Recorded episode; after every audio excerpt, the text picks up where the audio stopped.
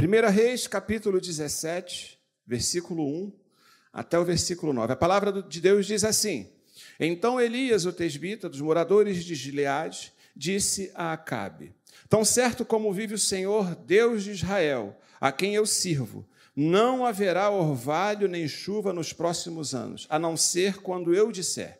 Então a palavra do Senhor veio a Elias, dizendo: Saia daqui, vá para o leste e esconda-se junto ao ribeiro de Querite, nas imediações do Jordão.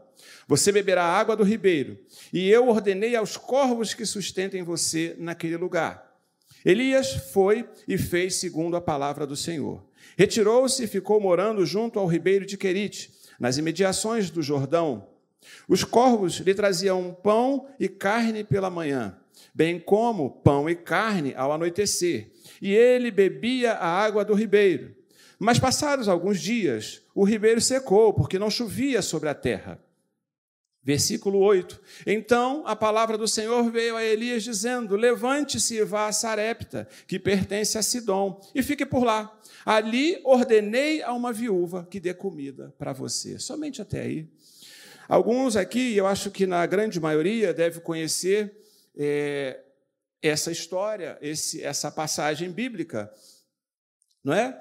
Mas antes disso, eu queria orar por nossas vidas essa noite, para que Deus possa realmente derramar sobre nós da palavra, que Ele possa ministrar, que essa palavra faça efeito em nossas vidas, primeiro na minha, depois na sua, que a gente possa sair daqui transformado, como Paulinho falou, cheios da presença de Deus.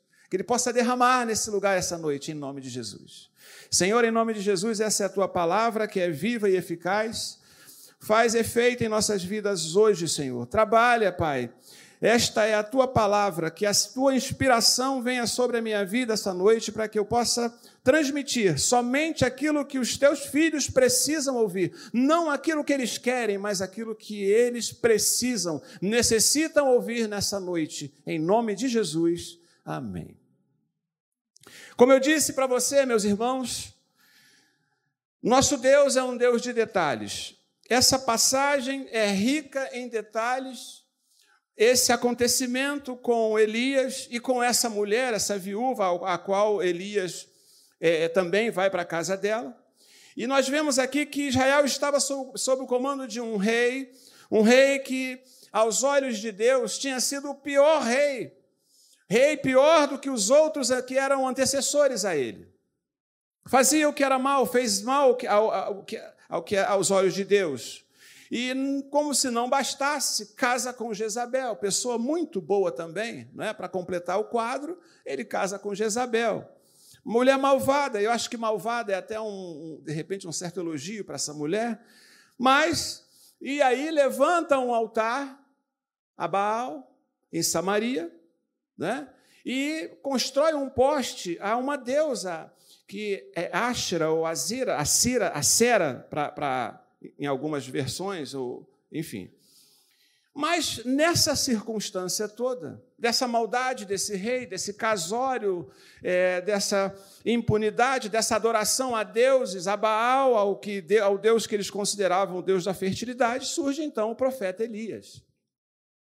E usado por Deus, ele faz um comunicado a Acabe. Ele diz para aquele rei: Olha, não vai ter orvalho e nem chuva por anos, a não ser quando eu disser. Isso certamente deixou Acabe e Jezabel muito contentes, porque é, Baal para eles era o deus da fertilidade. Essa rainha, essa, essa deusa, também era uma deusa de, de um tipo de fertilidade ali em que eles adoravam. Ora, era uma afronta para aquele rei. Um rei que costumava ser mal, que maltratava a profeta, que era um rei que não era bom para. É, é, fazia coisas boas ali para o povo de Israel. Muito bem. A intenção de Elias era provar para aquele povo que Deus, e não Baal, era o Deus da fertilidade e o Deus da, da vida e o Deus da morte. Não Baal, Deus, o nosso Deus Todo-Poderoso. A intenção dele era mostrar que não tinha poder nenhum aquele Deus, mas o nosso Deus é que é o Deus poderoso.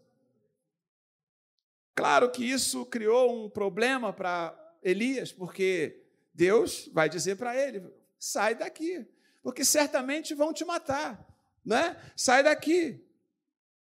Acabe então começa a caçar Elias e para que seja preservada a vida de Elias, para que Deus demonstre um zelo e um cuidado pela vida de Elias, Deus manda que ele se retire daquele lugar. Deus manda para que ele fique nas imediações do Rio Jordão e diz que ali ele seria alimentado por corvos e em algum tempo a, a água acabou, a chuva parou, o, rei, o rio secou e aí, então, agora ele tem que ir para Sarepta. E agora ele vai ser, alimentado, vai ser alimentado por uma viúva.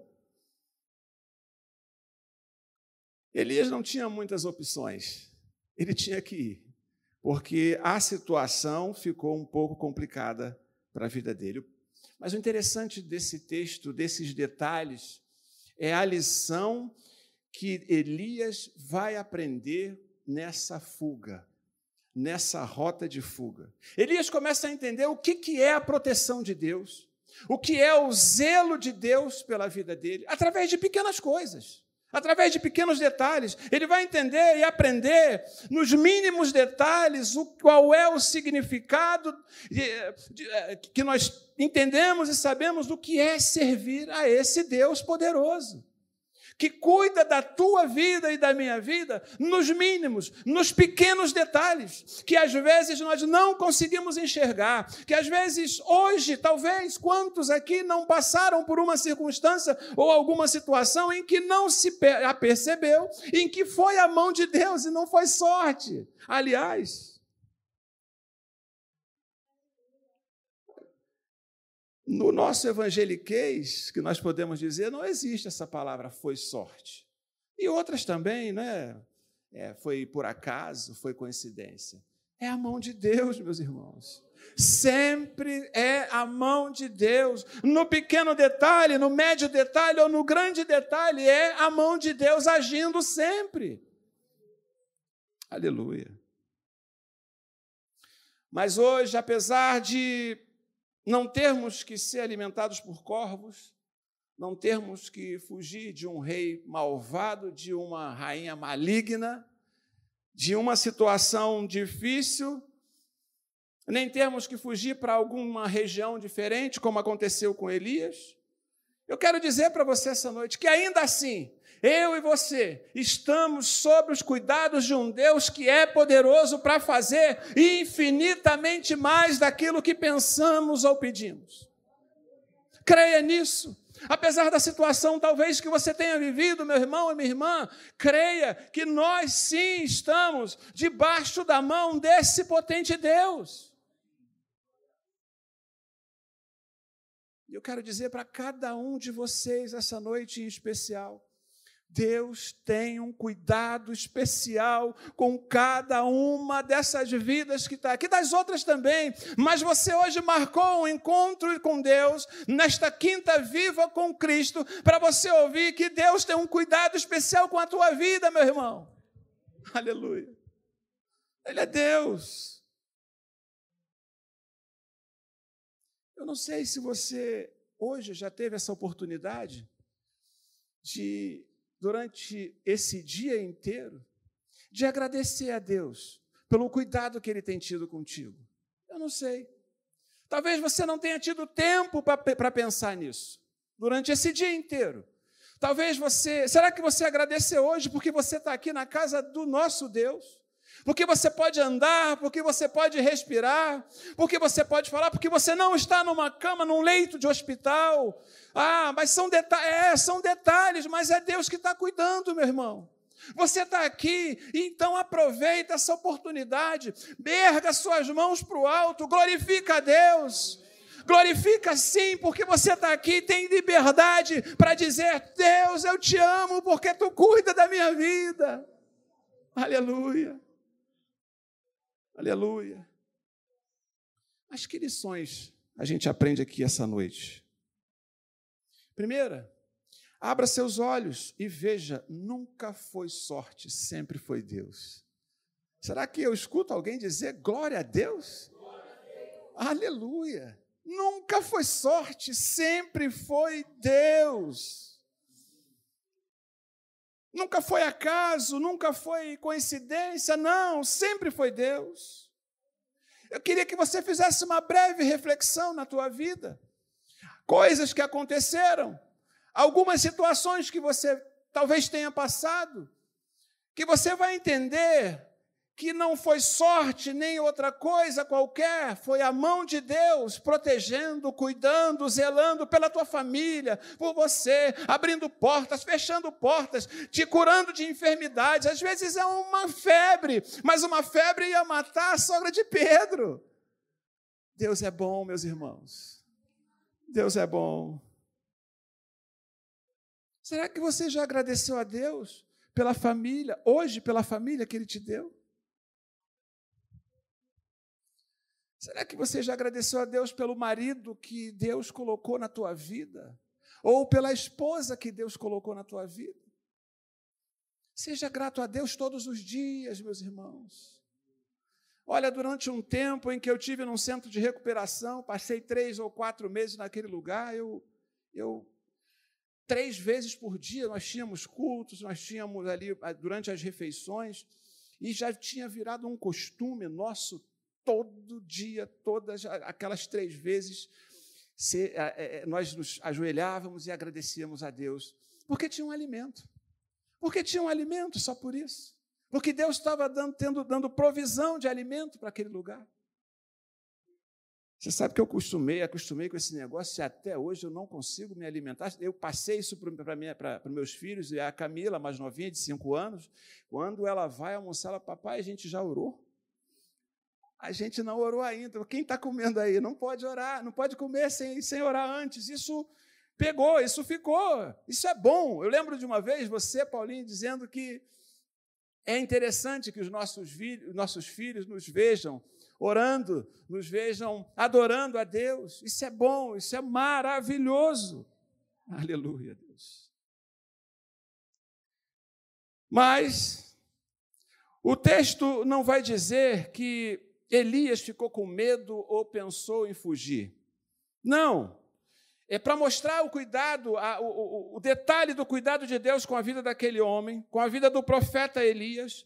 O cuidado veio antes de qualquer coisa, antes do próprio medo dele, porque ele vai, o texto diz que a palavra de Deus a Elias foi, dizer, foi dizendo o seguinte: saia daqui, vá para o leste e se esconda junto ao ribeiro de Querite. Saia, Elias. Às vezes você não vai entender mas é Deus cuidando da tua vida. Às vezes você não vai compreender o que está acontecendo, mas é a mão de Deus cuidando da tua vida, nos mínimos detalhes, zelando pela tua vida. E na verdade, às vezes, às vezes a gente nem consegue entender, ver o que Deus está fazendo.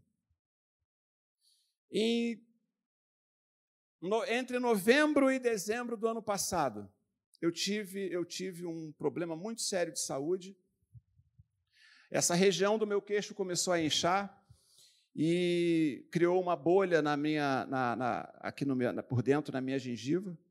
E aquilo me deu muito medo. Eu fui na minha dentista e ela falou: Olha, eu quero que você faça uma tomografia agora. Agora. E aí eu fui fazer a tomografia. E o, a maneira em que ela colocou aquilo para mim já me deu um medo, porque ela disse: Eu estou com medo que seja alguma coisa, e ela não completou, e aí meu coração acelerou. E eu fui fazer a tomografia.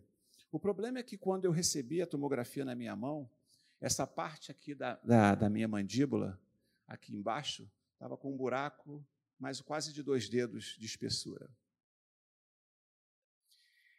E não se sabia o que era, porque tinha que fazer uma biópsia, aí começa, a, a coisa começa a piorar. E aí, naquele instante, o chão some debaixo do, dos pés da gente. Fiquei com uma preocupação enorme, porque poderia ser um câncer, porque poderia ser isso, porque poderia ser aquilo. E o detalhe da história toda, porque é, é, o que eu quero te dizer a respeito, que, é, é, por que Deus é um Deus de detalhe, é que quando eu saí daquela, daquele consultório, daquela clínica, eu liguei para minha dentista e falei para ela: olha, há suspeita que seja um ameloblastoma. A meloblastoma é um tumor benigno que ele cresce bem devagar, porém você não sente, você simplesmente não sente, não percebe, mas em algum momento ele aparece, em algum momento ele aparece. E isso você tem que fazer uma ressecção do local, você tem que tirar um pedaço do osso. Não é? Muito bem, isso ajudou a minha preocupação. Eu liguei para ela e disse que era isso. Ela disse: Olha, tudo bem, eu vou, vou tentar aqui falar com algumas pessoas que eu conheço para a gente agilizar isso. E aí, meus irmãos, preste atenção no que eu vou te falar. Eu saio da clínica, eu pego meu carro e estou indo em direção à minha casa e meu telefone toca.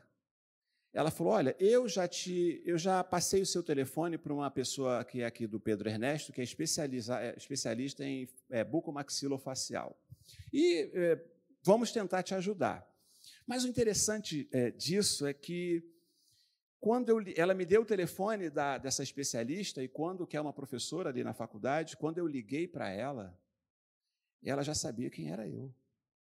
Eu liguei para ela e ela disse: Ah, você é o Francisco, paciente da doutora Mônica? Eu falei: Sim, mas como é que você me conhece? Ela falou: Não, foi o seguinte, é porque quando eu estava lá no consultório, porque eu também fui fazer uma, um raio-x da minha mão, é, me apresentaram o seu exame. Falei, como assim? Como assim? Me apresentaram o teu exame, eu fiquei até preocupada, então eu queria marcar contigo já daqui a tantos dias para que você possa ir lá na, no consultório, para que a gente possa começar a fazer alguma coisa. E aí eu liguei para minha dentista e falei, disse para ela, falei, doutora, olha só, eu, ela já me conhece. Ela falou assim, pois é, rapaz, você é um cara de sorte. Falei, não, doutora, não é sorte. É Deus na minha vida, doutora. Porque não tinha promessa de cura, de alguma coisa. Não, não, não, mas eu, sabia, eu já tinha, nesses detalhes pequenos, eu já estava vendo a mão de Deus ali, direcionando um médico, direcionando um hospital, algo que, como é que pode? Me explica isso, meu irmão. A médica estava lá fazendo o exame da mão, ela pega o meu exame, ela vai verificar aquele exame, e agora ela me conhece já antes de eu me identificar para ela. É Deus. Deus cuidando nos pequenos, nos mínimos detalhes da nossa vida, meus irmãos. É assim que Deus faz. Muito bem, fomos procurar um outro médico, e aí quando eu vou procurar um doutor Rodrigo, não sei das quantas, especialista também nessa área, com vários consultórios no Rio de Janeiro, ele diz: Não, eu conheço esse hospital e essa médica, fica lá, lá é o lugar, melhor lugar para você se tratar. Muito bem, fiz uma cirurgia e fiquei com uma. Ela disse: Olha, de seis em seis meses você precisa vir aqui para a gente fazer um check-up, fazer uma tomografia. A primeira vez eu fui e já tem isso Estou te dizendo, dizendo isso para vocês, porque na sexta-feira passada eu fui lá a segunda vez. E eu estava meio aflito, a gente fica meio nervoso, né? Mas uma semana antes, sabe aquela tranquilidade, aquela paz que Deus coloca no coração da gente. Eu poderia deixar para ir nessa sexta agora, amanhã, mas eu fui lá falei: quer saber? Eu vou logo, porque quem está cuidando não é médico, não é ninguém, é Deus que está cuidando.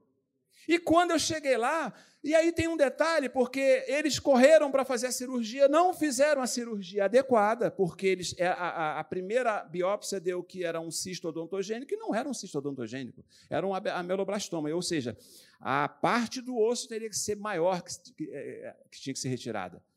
Mas ela disse, Francisco, eu estou feliz, porque, olha, seu osso está todo restaurando. Tem restauração. Eu falei, bom, meus irmãos,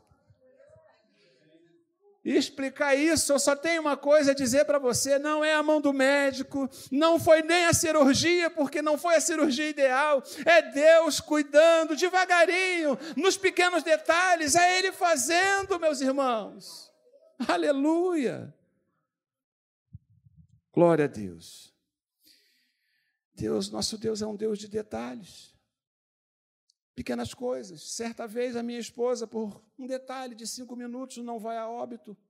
Quando tá, me aparece com uma gravidez ectópica, uma das trompas travou, fechou por dentro. E se nós não chegássemos no hospital em cinco minutos, o médico disse a sua esposa ia morrer. Tira uma das trompas, e aí a gente, meu Deus, e agora? A gente não pode mais, queria ter mais um filho. E aí mesmo com uma trompa só, vieram, veio Lucas e veio a Camila. E aí eu falei, Deus, agora tá bom, porque três já tá legal.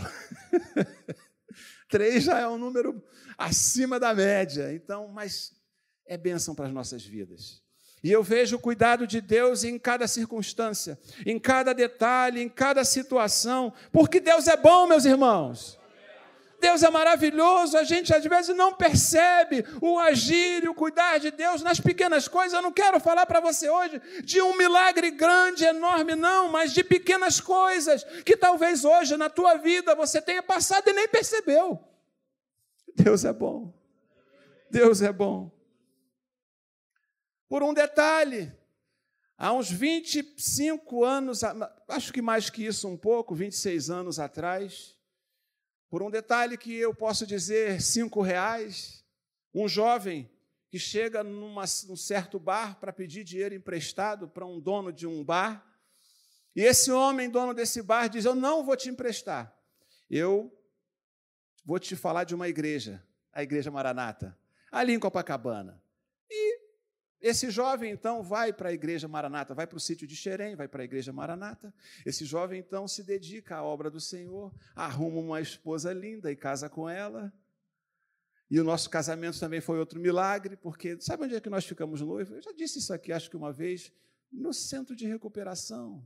E aí, eu quero perguntar uma coisa para você essa noite, meu irmão e minha irmã. Não é um Deus de detalhes.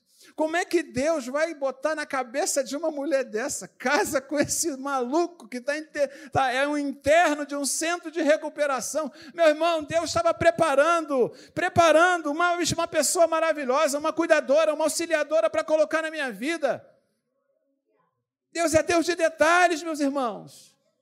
Deus é um Deus de detalhes e não precisa ser um milagre estrondoroso, é nos pequenos que Ele trabalha. E nessa noite eu creio, em nome de Jesus, que pequenas coisas estão acontecendo, movendo pequenas coisas na tua vida, para que aconteça sim um milagre grande, em nome de Jesus. Em nome de Jesus. E esse jovem é esse homem que está aqui hoje para honra e glória do Senhor Jesus, transformado, lavado e remido pelo sangue do Cordeiro, dizendo a você que sim, há um Deus que zela pelas nossas vidas, há um Deus que cuida nos pequenos e nos grandes detalhes, em nome de Jesus. Em nome de Jesus. Aleluia, Deus. Segunda lição que eu aprendo essa noite, que eu gostaria de passar para você, Ver Deus nas pequenas coisas é confiar que Ele agirá nas grandes coisas. Amém? Ver Deus nas pequenas coisas é confiar que Ele agirá nas grandes coisas. Confiar, essa foi a palavra fundamental para aquele homem. Imagine você, eu, eu vou perguntar, mas não precisa responder. Imagina você, se há Chega, Deus, por qualquer circunstância, chega para você, Paulinho, para você, qualquer um, e te dá uma missão dessa. Vai, fica lá nas mediações daquele rio, uma situação inóspita, ruim, difícil, porque eu vou mandar corvos te alimentar.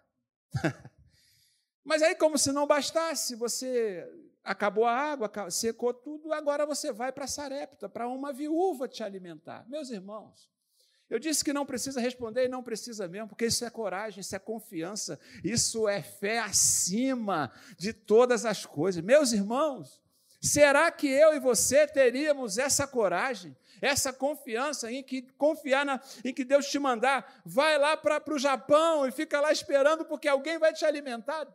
Eu acho que não. É difícil. É difícil, mas isso foi fundamental, eu diria que essencial, para aquele homem continuar vivo, para que o profeta de Deus cumprisse a missão ao qual Deus já tinha projetado para ele.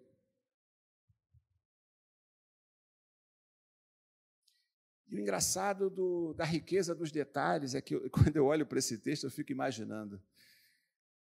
Não era nenhum iFood, não era nenhuma um, um desses aplicativos de entrega de comida. Não. Preste atenção, meu irmão. Olha a riqueza de detalhe. Quem tinha que entregar comida para Elias era um pássaro, eram corvos. E lá em Jó 38, 41, é, tem uma, fala alguma coisa a respeito de uma característica dos corvos, que eles eram pássaros que eles negligenciavam seus próprios filhotes, que se a fome batesse, ele comia comida e deixava o passarinho o filhotinho sem comida. Mas só que agora ele está sob o comando do nosso Deus. E ele então começa a levar água, pão e carne fresca para Elias, não somente, olha a logística de Deus, meus irmãos, não somente uma vez, não somente um ou dois dias, mas de manhã e à noite. E por vários dias, aquele homem foi sustentado de uma forma sobrenatural, de uma forma diferente. É assim que Deus faz, com detalhes diferentes. É assim que Deus pode fazer na nossa vida. Você crê nisso, meu irmão? Esquisito, né? Olha, vai, vai entregar sua comida hoje a um passarinho. Só Deus, meu irmão. Só Deus. Não é fácil. Confiar a esse ponto, meu irmão, não é fácil.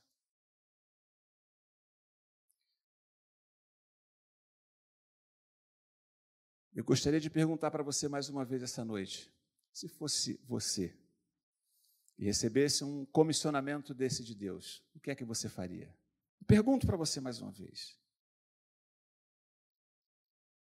Talvez a sua situação hoje não seja tão agradável, talvez a tua situação hoje, a forma em que você chegou aqui, talvez tenha sido uma situação difícil. Eu não sei, algumas pessoas levantaram quando o Paulinho pediu para fazer oração.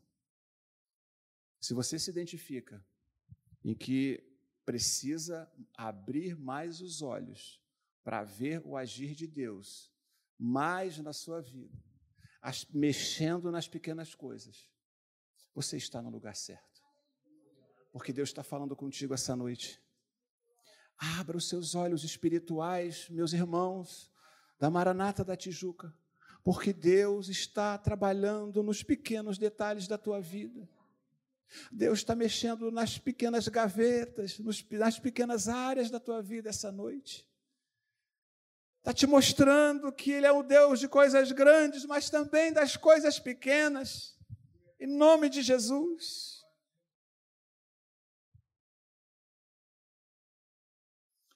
Às vezes nós não entendemos quais são os propósitos de Deus para a nossa vida. Elias começou a entender que os propósitos de Deus para a vida dele era muito mais do que um corvo levando comida. Aquela mulher também, ela entende que os propósitos de Deus para a vida dela eram maiores do que apenas uma quantidade de azeite, de farinha numa botija. Aleluia, Deus. E mais importante do que isso, quando Deus manda Elias, ele poderia questionar, e quando ele fala para Elias: Olha, você vai ser alimentado por pássaros, por um corvo, ele podia questionar, né? Mas um corvo? Não, Elias foi. Elias estava crendo que poderia ser daquela forma. Quando manda ele para a casa daquela mulher, mais uma vez, ele poderia questionar, mas ser alimentado por uma viúva, e olha que as viúvas tinham umas situações difíceis naquela época, naquele tempo. E essa então tinha apenas um punhado de farinha e um pouco de azeite. É confiar, meus irmãos, é confiar no que diz essa palavra, que é viva e eficaz. É confiar quando a palavra vem para as nossas vidas, é não duvidar, vai. Será que você entende como Elias entendeu? Ficou quieto e foi, e aconteceu como Deus disse que ia acontecer. Eu quero dizer para você essa noite, meus irmãos, vai acontecer do jeito que Deus projetou para a tua vida. Não tenha pressa. Não tenha medo, apenas confia na potente mão de Deus. Aleluia.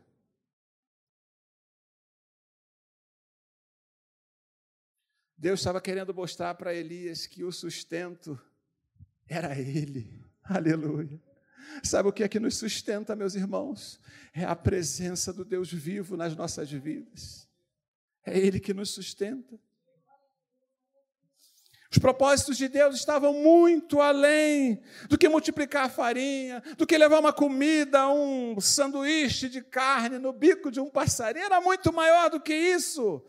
Deus estava dizendo: Eu pego as pequenas coisas e faço grandes. Aleluia. Sabe o que eu quero dizer para você essa noite? Pode parecer que não está acontecendo nada na tua vida, nada tem se mexido, nada você tem visto, não está acontecendo nada, ainda é muito pouco que você tem visto, sim, pode ser. A porta que você pediu não se abriu, ou não é do tamanho que você pediu, mas saiba de uma coisa: quem está movendo as coisas é Deus. Eu definitivamente não queria ficar voltando ao médico de seis em seis meses. Mas o que eu vou fazer se foi desse jeito? E aí eu começo a entender que é o cuidado de Deus na minha vida. E eu creio que a próxima vez que eu voltar lá, vai de novo dizer: meu filho, volta, que tá, tem mais osso. Porque leva tempo, né? Leva tempo. Se fosse uma criança, já tinha voltado, mas seus quase 5.0 demora um bocadinho, né? E eu estou com paciência, não estou preocupado com isso. O que eu preciso entender é que a minha vida está nas mãos de Deus. O que você precisa entender essa noite, meu irmão, apesar da tua circunstância, apesar do que você tem vivido, é que a tua vida está nas mãos de Deus. Aleluia, Deus. Sabe o que precisamos fazer, meus irmãos, é dizer, como Jó disse: Eu sei que o meu redentor vive Aleluia. Eu sei que o meu redentor vive. Sabe o que precisamos entender essa noite, meus irmãos, é que os propósitos de Deus para a nossa vida espiritual está muito além da nossa pequena e finita ah, é, do nosso entendimento. Deus quer dar mais, você quer ser mais cheios do Espírito Santo, você quer sair daqui hoje cheio da presença de Deus. Deixa Deus trabalhar, deixa de liberdade ao Espírito Santo essa noite, porque Ele não marcou o encontro contigo aqui, não, à toa não, meu irmão. Algo você vai levar para casa hoje, em nome de Jesus. Terceira lição que eu aprendo essa noite. Ver Deus nas, Deus nas pequenas coisas é alimentar a nossa fé. Amém, igreja? Ver Deus nas pequenas coisas é alimentar a nossa fé. O texto nos mostra que de, foi de uma maneira incomum e que o Deus usou para alimentar aquele homem, para nutrir fisicamente a vida dele, né? Mas eu quero dizer que Deus está nutrindo a tua vida espiritual hoje também. Aleluia, Deus. Porque Deus mostrava para Elias que o alimento físico era bom para o corpo, mas aquilo ali estava avivando a fé de Elias, preparando Elias para um propósito maior, para algo maior que iria acontecer. E acontece também na vida daquela viúva, porque aquele homem chega na, ali para pedir comida, pra, e era a, un, a última comida que aquela mulher tinha, tanto que ela diz que ela ia preparar para comer o último bocado que ela tinha e que depois morreria. Mas ela então, ela cede, porque ele diz: tudo bem, vai pegar água para mim, mas antes que você vá, faz um bolinho com o que você tem. Aquela mulher obedece e ela faz. E aquele momento, a fé daquela mulher é avivada, porque da botija não parou de sair azeite e não parou de sair farinha. Deus é fiel. Trabalha nas pequenas coisas. Trabalha nas pequenas coisas. Deus é fiel.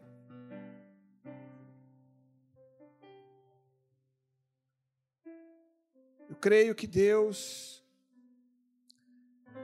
está te mostrando pequenas coisas essa noite. Não precisa ser grande. Pequenas coisas. Talvez alguma mudança, talvez algo que você precise fazer. Como eu disse antes, hoje é quinta viva com Cristo. E se Deus é um Deus de detalhes, como a gente está aqui falando, se Deus marcou um encontro conosco aqui essa noite, E eu creio que não foi por acaso, não foi por sorte, não foi qualquer outro tipo de coisa. É direção do Espírito Santo de Deus. É cuidado, é zelo de Deus com a minha vida e com a tua vida. Eu creio nisso. Eu creio nisso. Talvez essa noite você tenha entrado aqui passando por uma circunstância em que você precisa ver o agir de Deus. Talvez na tua vida financeira, talvez na tua família, talvez na saúde, quem sabe? Eu quero dizer para você que Deus está agindo nos pequenos detalhes da tua vida. Por mais que não pareça, Deus está trabalhando nos pequenos, nos mínimos detalhes. Abra os teus olhos espirituais essa noite, meu irmão. Veja Deus nas pequenas coisas. Veja o agir de Deus naquilo que parece que é improvável. Há um tempo atrás, ninguém dava crédito, ninguém acreditava que pudesse haver uma transformação na minha vida, mas Deus fez um milagre e aconteceu. Talvez você tenha alguém na tua família que passa uma circunstância, uma situação igual, e que ninguém mais acredita, mas Deus acredita, Deus diz que pode e faz. Em nome de Jesus. Talvez a situação que você tenha passado seja de magnitude tal em que tenha estremecido a tua fé. Mas eu creio que hoje você pode sair daqui com a tua fé avivada em nome de Jesus crendo num Deus que faz milagres, num Deus que cura, num Deus que liberta, num Deus que cura enfermos, num Deus que transforma relacionamentos, num Deus que abre e fecha portas, num Deus que faz infinitamente mais. Porque Deus é Deus. Em nome de Jesus. Eu queria, Paulinho, posso orar, Paulinho? Eu queria orar por você essa noite. Eu queria pedir que Deus enviasse, envie nutrientes para a tua vida espiritual hoje. Não, alimento físico não. Alimento espiritual para a tua vida hoje. Para que a tua fé seja renovada. Para que você saia daqui crendo que aquele teu parente tem jeito. Que aquela enfermidade tem jeito. Deus é bom. Em nome de Jesus.